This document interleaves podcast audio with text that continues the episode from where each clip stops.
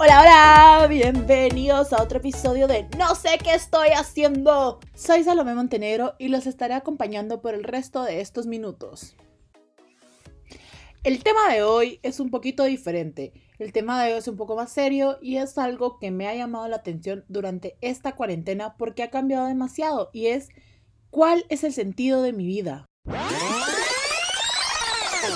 Para ser honesta, este tema llama demasiado mi atención, porque en algún momento yo perdí por completo el sentido de mi vida. Tengo 21 años de edad, me gradué en el 2016 del colegio y empecé a estudiar la carrera de mis sueños. Estudiaba diseño de modas y al principio lo amaba, pero el año pasado, en el 2019, realmente odiaba la carrera, no me gustaba, no me sentía feliz ya hacía todo solo por salir del paso y le terminé perdiendo el sentido a mi vida. O sea, solo estaba viviendo, existiendo. ¿Saben qué? Mejor dicho, solo estaba existiendo, no estaba viviendo. Y fue ahí donde mi vida tuvo que dar un giro, tuvo que empezar de nuevo. Pero ¿cómo empiezas de nuevo?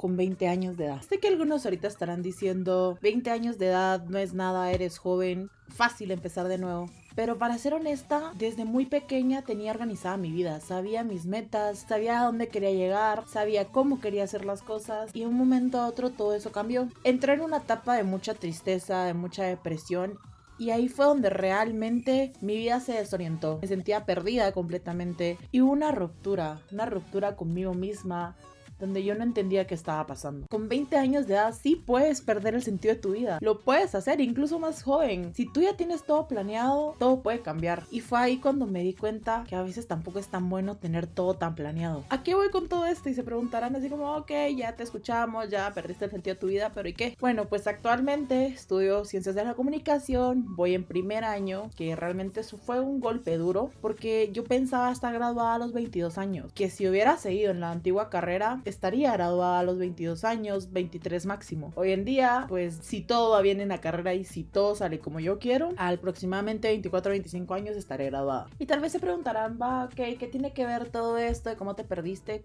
con la cuarentena? Pues para ser honesta, la cuarentena al principio la odiaba. No les digo que me guste, pero ya me voy acostumbrando. Siempre fui una persona que pasaba el 90% del tiempo fuera de su casa. Siempre la pasaba con mis amigos, me divertía un montón y en muchos aspectos de la palabra. Y pues ya no puedo hacer Me mantengo encerrada porque pues uno, por cuidarme, por cuidar a mi familia y dos, porque tampoco me dejan salir. Pero básicamente esta cuarentena me ha ayudado a reflexionar y a conocer demasiadas cosas que de mí misma que yo no sabía, que me han ayudado a darle sentido a mi vida. También he tenido la oportunidad de leer más y de conocer diferentes puntos de vista, por decirlo así. Y entre ellos entra mucho esto de cómo los hombres, o sea, los hombres y las mujeres estamos llamados a la comunicación, que es algo que todos saben, pero también estamos llamados a un encuentro. Y que venimos de un encuentro, si nos damos cuenta, como realmente cada uno de nosotros viene de un encuentro, de un encuentro de nuestros papás, un encuentro amoroso de nuestros papás, que doy gracias a Dios que mis papás siguen unidos y que realmente es un matrimonio muy lindo un matrimonio donde ellos sí cumplieron con esta unión, esta unión ideal que le llamamos, donde es una relación auténtica y ellos se volvieron uno.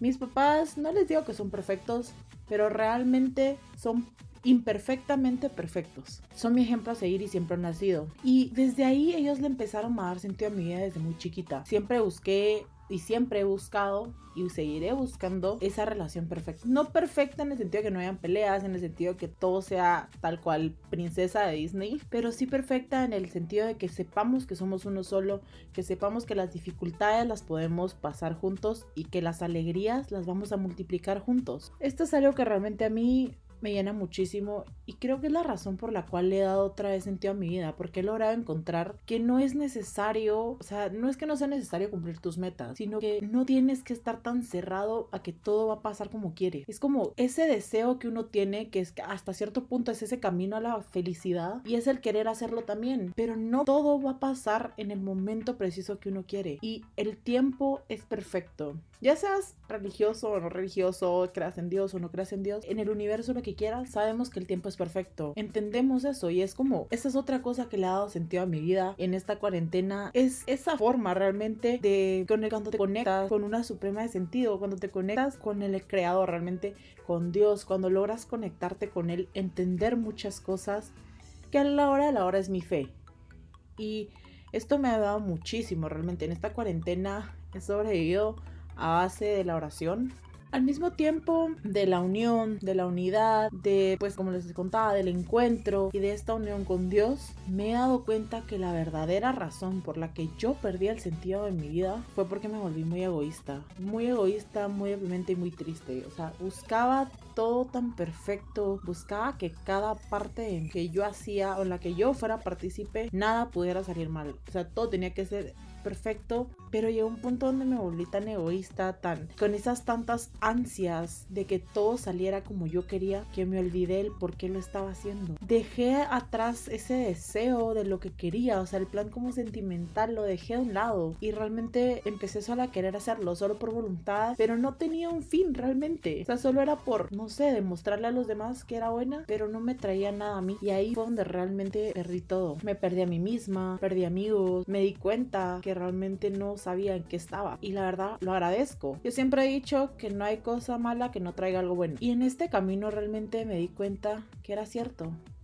Es cierto, fue un golpe durísimo.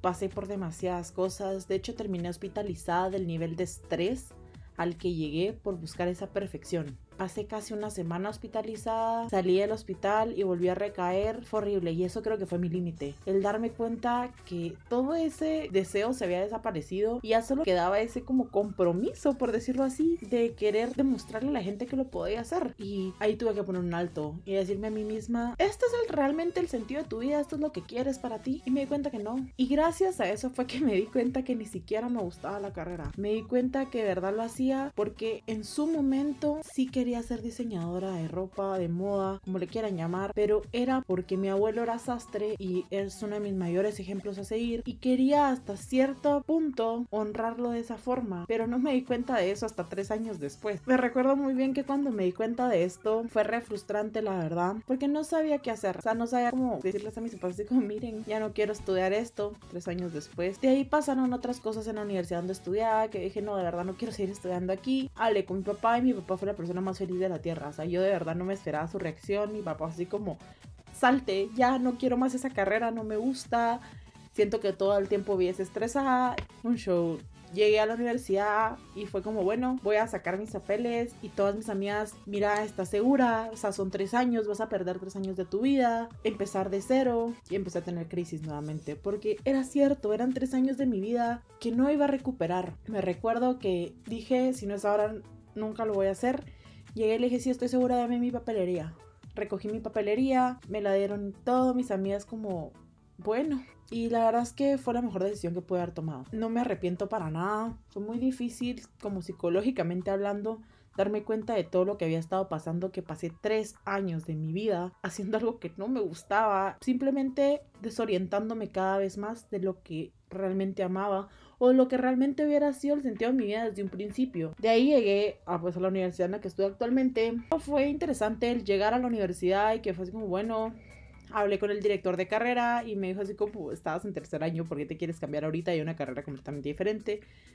Y le medio expliqué qué estaba pasando, me pidió mis notas de la universidad pasada, se las enseñé y me dijo, mira, o sea, con la cantidad de cursos aprobados, con las notas que llevas, automáticamente te aceptamos en esta universidad, no tienes que hacer examen de admisión.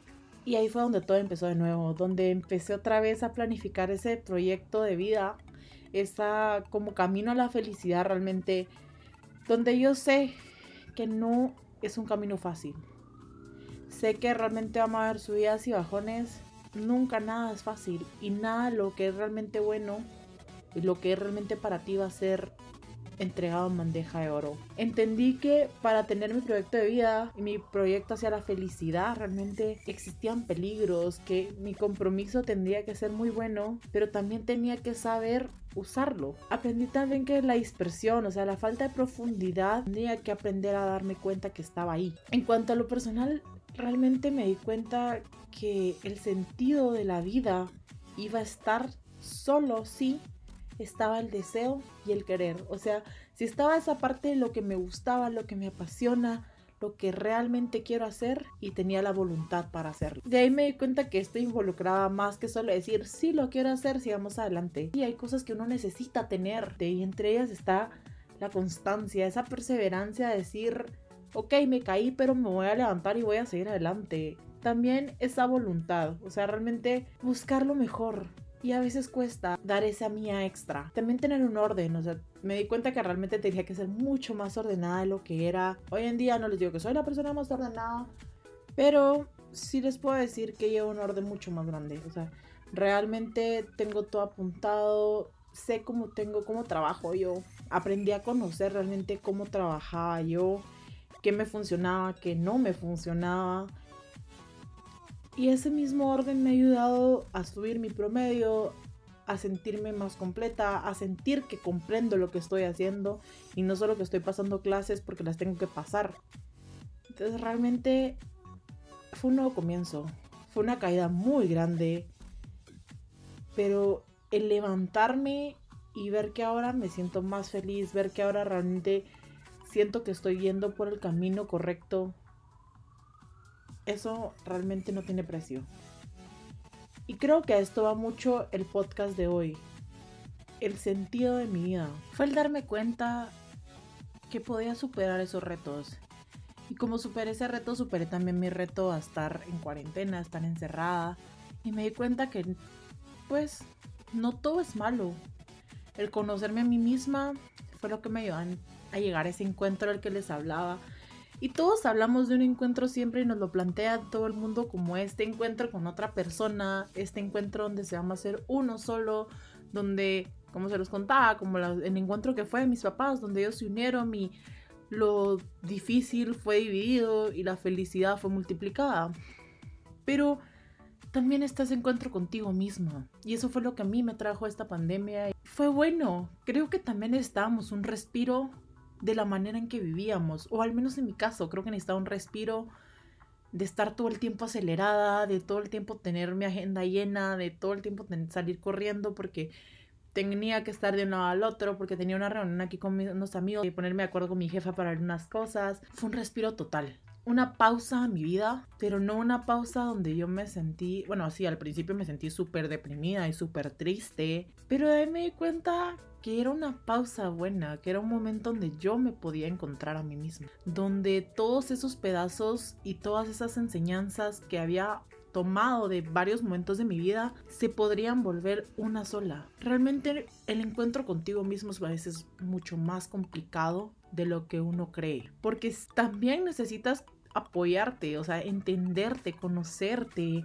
Necesitas la voluntad, necesitas esa comprensión y esa comprensión de poder decir, bueno, sí, soy buena en esto, pero tengo estos defectos. Tener esa voluntad de decir, bueno, ¿qué puedo hacer con mis defectos? ¿Cómo puedo mejorar? Y decir, ¿saben qué? Quiero cambiarlo completamente.